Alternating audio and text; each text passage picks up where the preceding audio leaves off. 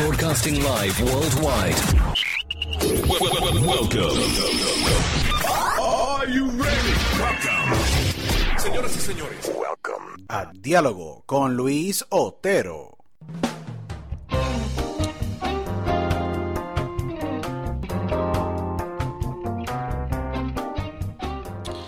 So good afternoon to everyone that are listening to Diálogo with Luis Otero. This is your host, Luis Otero. I want to say, say thank you so much for everyone that are listening to this edition of Diálogo. Uh, we have an awesome episode for all of you guys.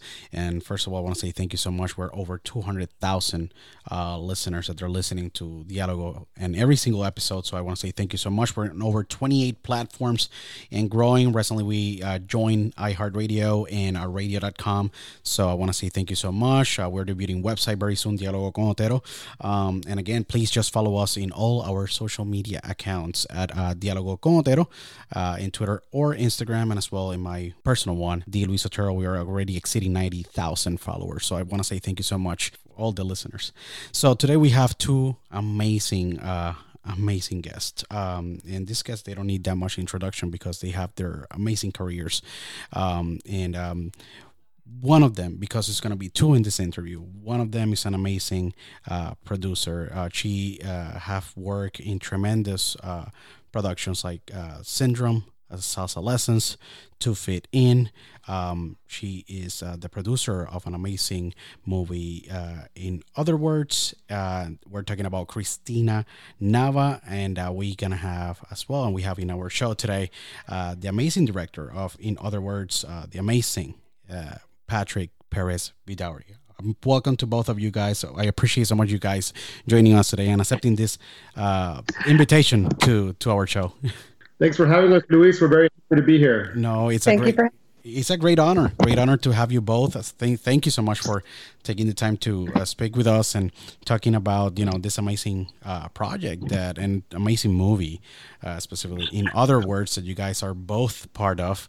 Uh, Patrick, you the director, um, an amazing cast. Uh, we're gonna talk about the movie, um, and I just want to make sure that you guys you know talk a little bit of the careers that you guys have because a lot of people um, don't know from Christina and yourself, Patrick. But you guys have amazing careers. You know, Christina, you're a producer. Uh, you guys, you, are an actress. You were in Lola Love Shack, uh, Salsa Lessons, The Japanese Sandman. You know, you have a career with many, many, many years. And as well, you, Patrick, you have been involved in so many amazing projects too, as an editor and as well director. So, um, if you can start, Christina, you're from Los Angeles, uh, born and raised. Um, how you entered the business? first of all? Well, I did start off as uh, an actress, and um, it was mainly in theater, and um, and then I decided in 2006 that I would uh, transfer over to film and television as an actress, and then I the roles that I was uh, being uh, sent out for were not really um, any many of them were not something that resonated or that I uh, that I wanted to pursue. Um, and again, it's the typical story of the um, you know the maids or the prostitute or etc. Sure. And so um, I decided to transfer to writing, and I actually had been writing already for theater as well. So I decided to to to do that, and I started to familiarize myself with um, the structure of writing for film and television. I um, d- connected with other filmmakers, NALIP, the National Association for Latino Independent Producers, and I started to meet people that way. And then um, in 2000 later in 2006 i actually met patrick perez my future husband but i didn't know it then so then uh, we just we, uh, we connected on on film and television and and he was in he was in uh, school and I wrote his thesis film and um, we worked together on that and uh, it was really it was it was a great experience. I I went on to work on a Hulu show, uh, part of um, High Transmedia um, stuff that they were doing back then, and uh, yeah, then I just kept getting hired and and uh, working with different people, working a lot of collaboration, and and that's actually what you know. You Just, you just work with others and and learn from them and and uh, yeah, that's basically. And so here I am, Patrick and I uh, have done three three projects, three feature films, and so now now we're here with In Other Words. Yeah, well, in other words, it's an amazing project. Patrick, you as well, like Christina, uh, your wife, you guys been you know so um so blessed you know have tremendous careers. You have been so diverse as well um you know in many roles um as a producer actress and i understand the typecasting you know really that can be frustrating at the beginning of anyone's career or in a career of someone just to being only focused you know in a specific area. But patrick you have been involved in amazing projects like you know the Terry Crews Safe Christmas, you know Safe World, you know Do or Dave, and and all the projects that you have with Christina. And um, tell me a little bit about yourself because you have done every single I think uh, job um, or a specific career path. Uh, in Hollywood, you've been director, producer, editor, writer, actor. You have done all. Yes, I, I've had the fortune of of being in every well fortune or misfortune of being in every role pretty much in film and television because you know i, I made a, a, a, promise to myself very early that i wanted to be in the in the entertainment industry sure. and uh, when i went to college i studied um, anthropology but the whole time i was knowing that i would try to give it a shot sure. when I got out of college to to join the entertainment industry. So one of the first things I did here, and I started making short films in LA, and I learned by doing. And so learning by doing meant a lot of times I was hired to be a grip, to be a gaffer, to be a um, PA, and so. Uh, I started out editing my own projects, my own TV shows, public access show, and then I made my first short film, and um, that went to a bunch of festivals, and it was my first um, SAG short film. I worked with professional actors, and we shot on real super 35 millimeter, you know, film. And uh, I edited that, and so learning to edit turned out to um, becoming very handy for me in the future. Uh, I ended up going back to film school. I applied to UCLA Film School and got in on my wow. second try. That's awesome. And uh, yeah. One of the things that I that I do is like you know even back when I used to volunteer at public access, we had a group of Latino young people who were trying to break into the media. And out of all the people in those meetings, about two of us are still doing it.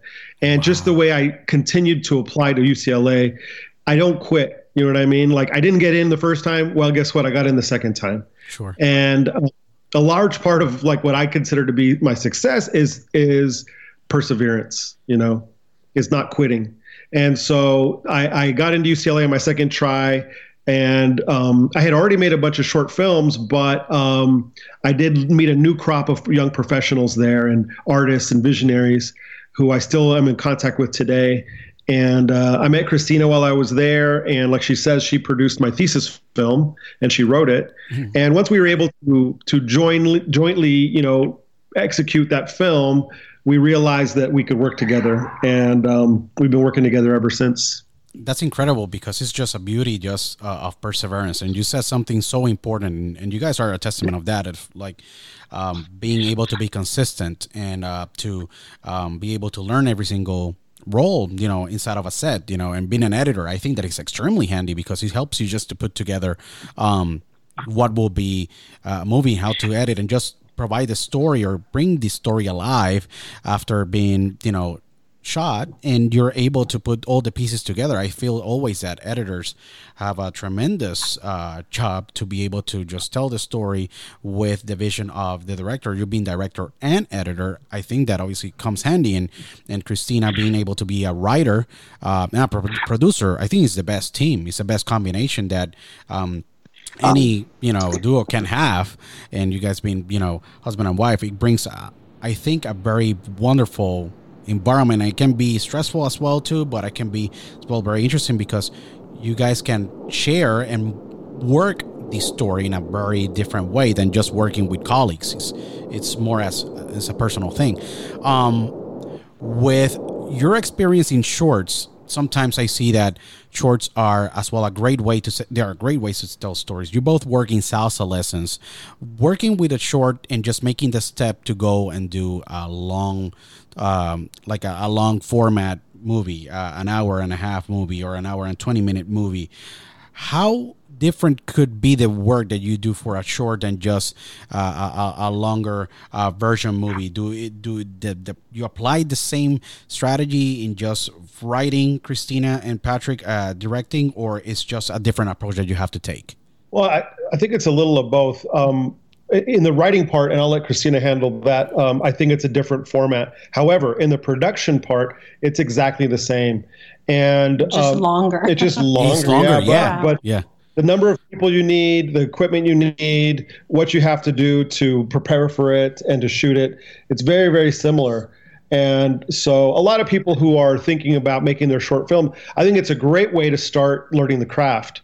But um, there comes a point where, you know, when people start spending 10, 20, 30, 40, 50,000 dollars on their short, $100,000 on their short, which I've seen, wow. uh, I think there's a point where you were better off transitioning to a feature and spending that money trying to make a, a long form film um, because you can make it for that amount of money. You know, it's it's uh, the bottom the bottom numbers for a for a feature film is probably about 30 40,000. That's how much we made our first feature for. Mm-hmm. And um, so if you're already thinking of spending that much on a short, it's maybe better spent on a feature. Absolutely. Uh, you mentioned salsa lessons, and salsa lessons, to be honest, I'm just going to be candid, it cost us $500. awesome. and it was be- this is beautiful. Just say, you, you say that. I think that it's awesome. Tell me a little bit more because I really feel that it was a wonderful project. Thank you. Um, yes, the salsa lessons was about maybe about five a five minute short film, and um, the reason it costs so so little is because actually Patrick, I mean, it, it it's kind of like Patrick it's and deceptive his. because it's deceptive. Yes. Because we own the equipment already. So, right. So that's why. I mean, yes, if you count the cost of the equipment, but we had bought it beforehand. Sure. Yeah, out there, like friends of yours, like I'm saying, make, making allies there are always people who are, will be willing to lend you their equipment you know um, and uh, and that I think that that's true. We just uh, Patrick and I have a, a, company named Migrant Filmworks, and we just supported a young, uh, um, talented writer Daniel Marquez and his uh, his uh, crowdfunding campaign, and we donated like six thousand dollars worth of um, equipment. And I say that because there are always people out there who are willing to help you. If one person says no, you just keep asking. Throw it out there on social media. So back then we were we had the luxury so to speak um, that patrick had the equipment um, we had people who wanted to work with us my friend was a uh, uh, she was a uh, designer or production manager for Vans Corporation. She did the costuming. So, you know, it was really a collaborative work, but yeah, and then I edited, of course, so exactly. there was no cost there. So you know, if you could do every job, it helps to lower the, the Of course, no, it is, and, and and it's the beauty of it. And you guys are entrepreneurs, and that's something that I wanted to touch because um, both being a team, you founded Migrant Filmworks, and then you partnered with Grand Ave Capital, and you being able to uh, make this amazing movie. In other words, that we're going to talk about a little bit later in the conversation. But you are as well very active and uh, are founding members of the amazing collective um, Cinematicas, and um, as a Latino filmmaker, um, you know, group and uh, I feel that you guys are contributing a lot to the community. But not only that, being able to have the vision to be entrepreneurs and being able to create your own content and be able to commercialize it and just provide these other opportunities, you know, that says a lot about the long term vision that you guys have to be able to shape the industry and grow the industry by uh, being able to facilitate to a lot of up and coming, you know, directors or aspiring actors or, or writers, um, you know a platform. So tell me a little bit more about how migrant filmworks comes into fruition because i think that it was maybe created by hey we gotta create our own because we might be getting typecast or uh, opportunities are not arising as quickly as we want. And from from that sometimes beautiful things come to fruition. And maybe this was the case with migrant filmworks correct Absolutely, um, absolutely.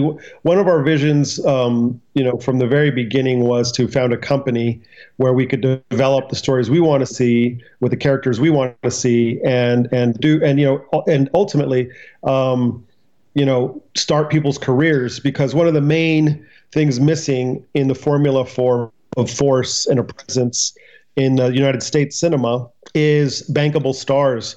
And if you know, the people always ask, well, who who, who who's going to be in the role? Who are you going to attach? And unless we have, some, you know, unless we could create those stars, we have to give them their first opportunity so they can get their big opportunity later.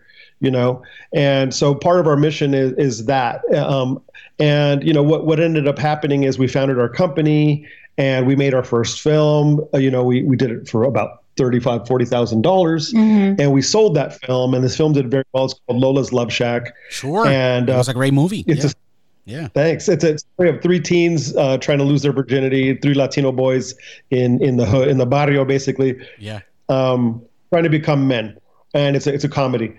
So uh, we so people saw it, liked it, and we ended up getting an offer from our executive producer um, Ruben Islas from Grand Ave Capital, and um, and he said, "Hey, you guys, you know, you, a lot of people talk about making movies, but you guys did it." And he was very impressed with the film and very impressed with us. And so he said, "I want to make a movie with you guys." So he approached us to make the the movie we're here to talk about today.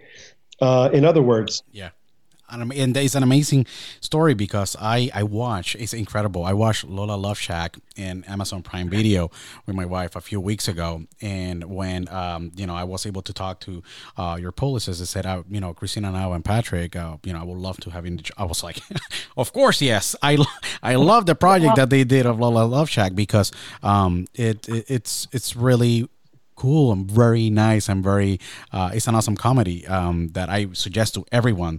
Go to Amazon Prime and just stream Lola Love Shack. It's a super awesome comedy.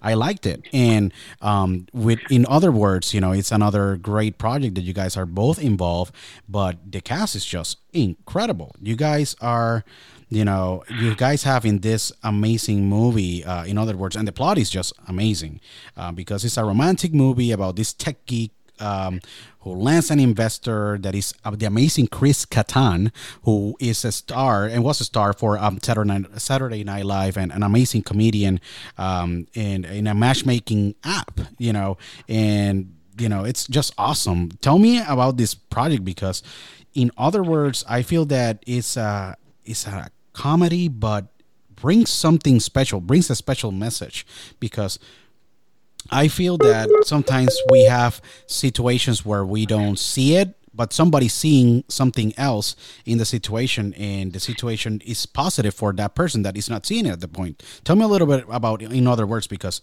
I feel it's a great, great movie. Well, in other words, as you said, it's a story of a guy who who is horrible with women, and so he creates this dating app. Sure. And his app matches him with a woman who doesn't speak English; she speaks Spanish, and he thinks his app must be broken, it must be messed up and he wants to call off the whole deal. They just finished selling it to Chris Kattan, and his friends say, "No, no, no, no. Maybe the app is correct. Maybe this girl who doesn't speak your language is the perfect match for you." So he travels to Valle Guadalupe in Mexico, uh, south of the. They're in San Diego. They travel to Baja to to meet this girl and and see uh, if they are a match or um, and if his app is broken or if it's if it's correct. So that's where the comedy comes from. But you know, ultimately, I think that we're trying to do something very similar to what you said. Is like, first of all, you never know what life is giving you is maybe not what you wanted, but it is what's best for you. You know, and there's a lesson to be learned there. And there's another thing that we're we're, we're touching upon. It's that uh, it's it, we're touching in this movie a little bit about the perception of of United States, perception of Mexico, and Mexican perception of the U.S. and a little bit of uh, we're breaking the mold there because everything, every preconception, our main character, who's played by Brian McClure, who's on the the movie uh, the show Atlanta, correct. Uh, he every perception he has is incorrect. He sees this blonde girl, una güerita, yeah. and he thinks she's American, but no, she's Mexican. Okay, you know they tr- they travel to Mexico, and he thinks it's going to be run down. And Valle de Guadalupe is beautiful, and architecture is advanced and and the cuisine is immaculate and, and, and delicious and and so you know every perception and, uh, and preconception America has of Mexico is probably wrong or it's not full enough and not rounded out enough. So we're trying to show other aspects where people don't usually see. I agree. I agree that sometimes you know uh, we tend to be one-sided, and uh, that happens to a lot of people in the society. And you guys bringing that, you know, uh, great uh, aspects of like Mexico and breaking the mold.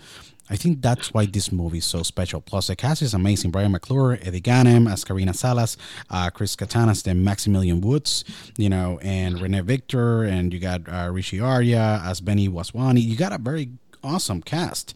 Um, how was the experience of working with Chris, being such a you know, a comedian in a very different type of comedy comedy role, uh, because he's a very physical comedian, and, but he's a very smart and unique uh, comedian because you know he had that in the blood with his dad. He was one of the founders of the Groundlings.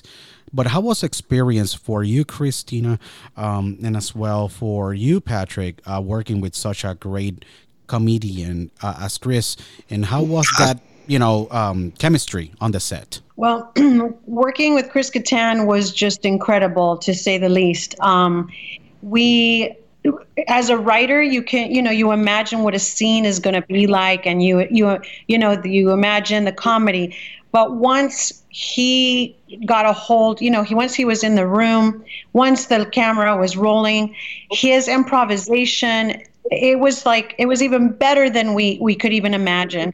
Uh, it took everything in us to not, you know, all the the the, the director, the DP, every every other actor. It took everything in us to not ruin this the take by laughing every single time. I mean, it was just incredible. Like I couldn't I I couldn't have imagined it any better than than that. Patrick, Patrick for you as a, as a director, um, the dynamic, obviously, as as Christina as a producer, sometimes could be different with an example, Chris, in this case. But you directing Chris, having that you know experience, and you've been a very well seasoned uh, director with many projects under your belt. But working with Chris, a different kind of comedian that have that kind of like legacy. How was just being able to direct him because you maybe give him a lot of freedom to improv because that's his background. Do you felt extremely comfortable that everything that he was going to be improvisating, but as well bringing into the scenes was going to be of value? How was that chemistry with you and him, you know, on on set as well? Well, I, I, hadn't met him before he came on set, and, and uh, but we had we did have some mutual friends. I, I got to work with Will Ferrell in the past uh, on a. I translated a film called Casa de mi Padre. Of course, uh, an amazing. Gary, said that was from Gary Sanchez Productions, correct? Yeah, sure. And I I, I was able to. I was his uh, Will's dialect coach, and I worked with um, also the writer um, Andrew Steele uh, so I turned that script from an English script into a Spanish script, and then I helped Will Ferrell learn Spanish. Anyway, so I had friends in common, mutual friends with Chris Kattan. So when I think he already respected me when he came, so it thank God it was a really good chemistry. Sure. I feel like um, he, you know, sometimes he didn't want to do the lines as written because he was improvising so much and i would say stuff like you know can we just get one as written and then you could do whatever you want that way at least i could get what I needed in case it didn't work out on the improvisation. But um, we but, never used it.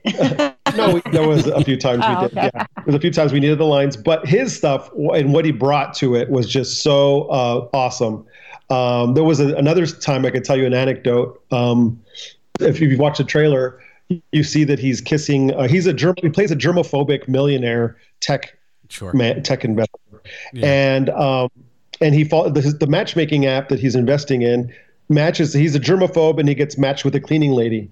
So it's the perfect match, right? So he likes everything clean, right? So yeah. they kiss through the saran wrap. Like so they open up a piece of plastic and they start making out through it.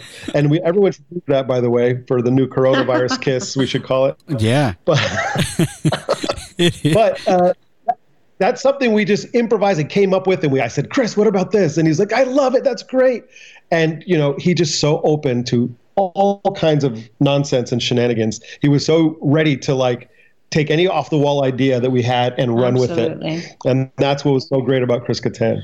It is incredible that you guys have been able to put such a wonderful uh, movie and you guys had a lot of success you know you guys presented in the omaha film festival uh, the cine latino film festival unfortunately you know san diego film festival was canceled but you guys were uh, you know showing the the, the movie there um when when the world could see this movie I, this movie is very needed now it's very needed now because it's just um it's such a great comedy i gotta say um comedies um they are out there, but I feel that this is a very well put together uh, movie, and the trailer is just wonderful. When we could expect expect, you know, in other words, you know, out for for the world to see. Well, right now we're finalizing um, a distribution deal and putting it all together and getting it ready for for um, a release. We can't uh, we can't say who has sure. correct picked sure. it up, Yeah. but um, we think so that there was mention of November. Now, with everything that's happening, they could be pushed up. We're not sure. For sure, we're not, we're we're not put uh, moving forward with a theatrical release for now because of all that's going on. But we think November at the latest.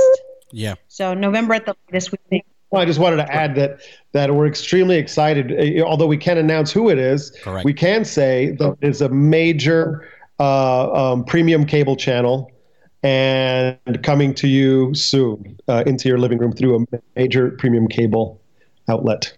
But people can keep in touch with us and uh, Instagram at in other words the movie, and then we'll release that that information as soon as we are able to. As soon as the ink dries on the contract. on the contract, we'll uh, we'll release it.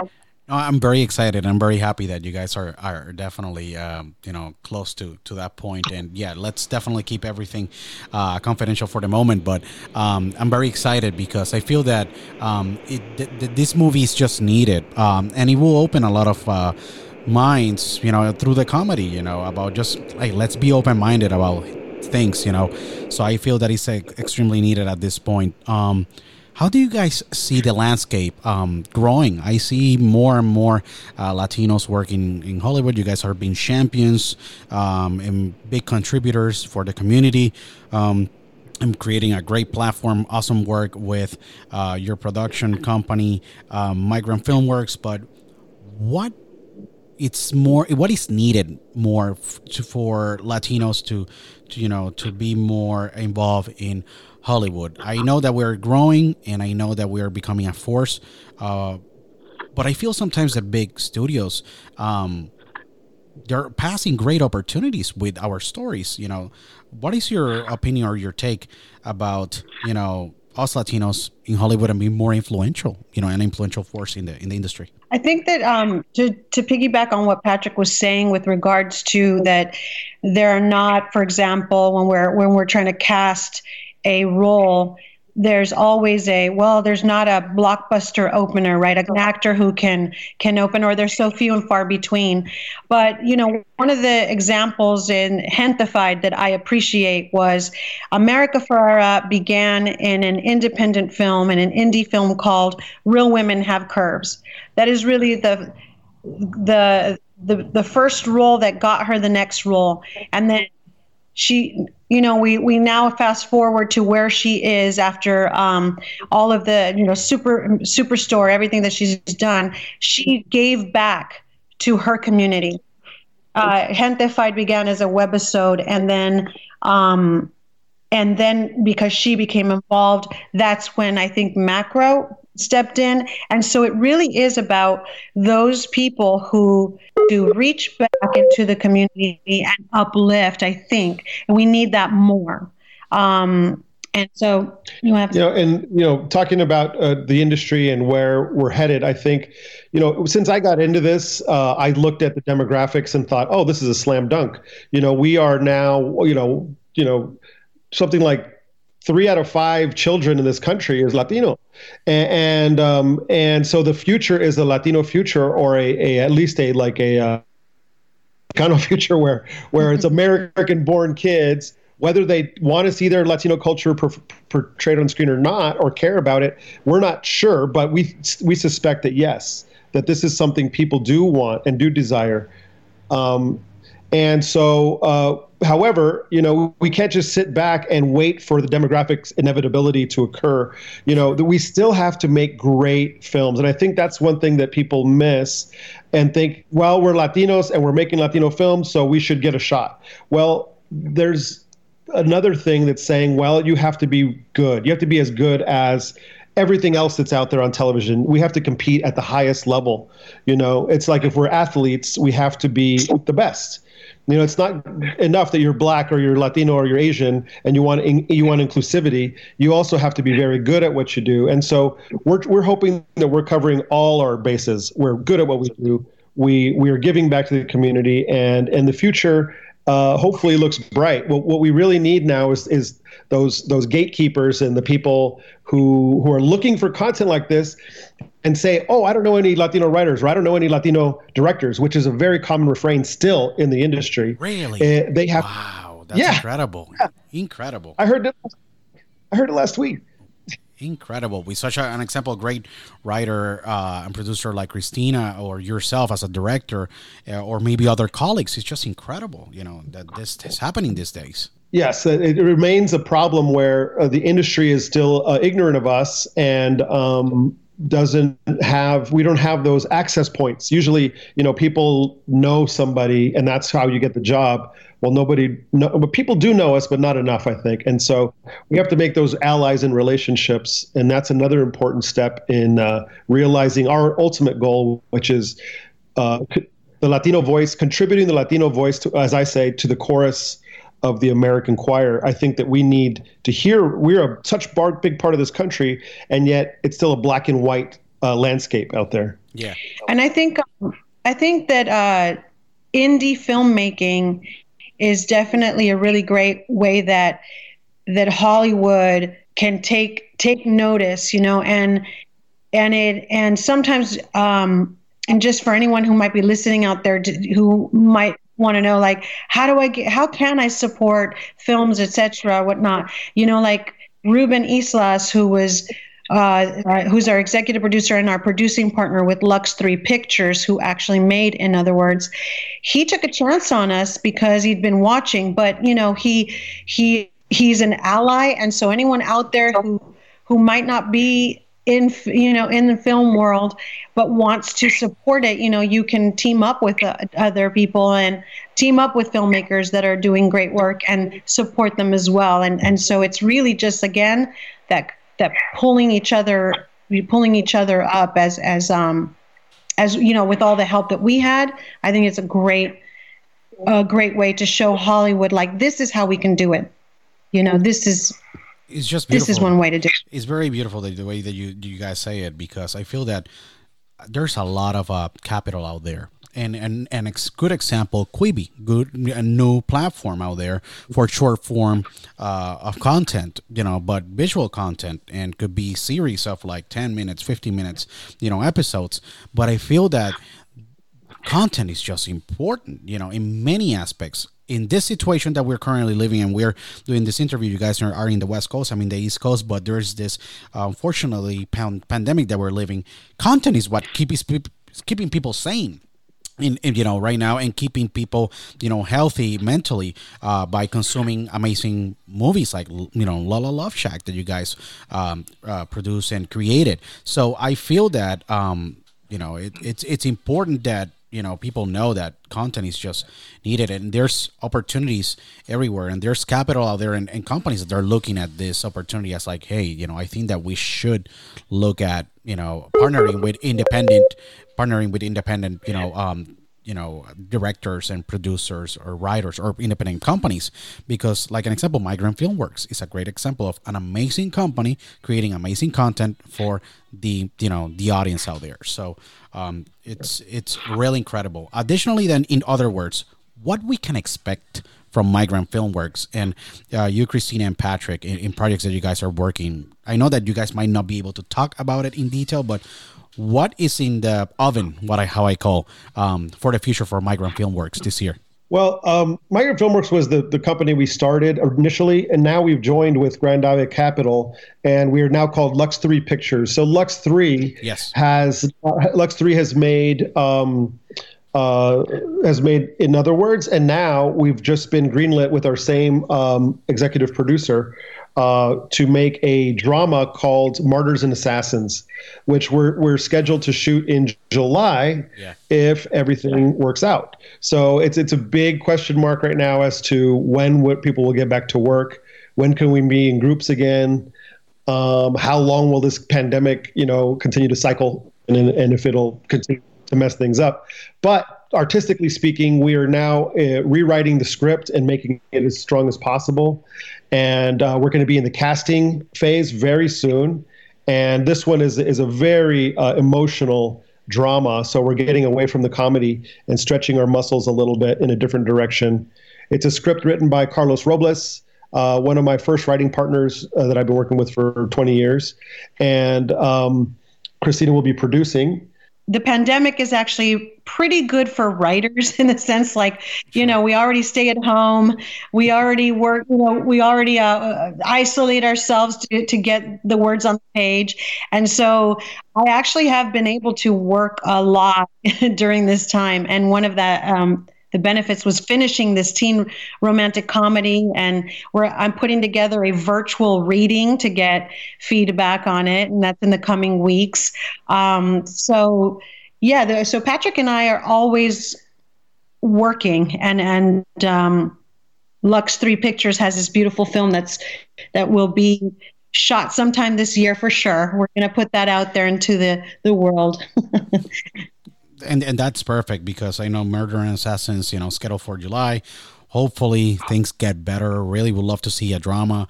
Um, I think dramas they're needed too. Um, great way to you know to, to just you know do a tv series um, so um, it's very it's very awesome that you guys are very diversing as well the genres of that you guys are currently working um, how can people find out more about what lux 3 is currently doing you both are currently doing your projects uh, any social media outlets or handles that you guys would like to share because i feel that the audience will love to hear more about you guys and know what you guys are doing and as well lux three uh, pictures Yes, you people can go to www.lux3pictures.org.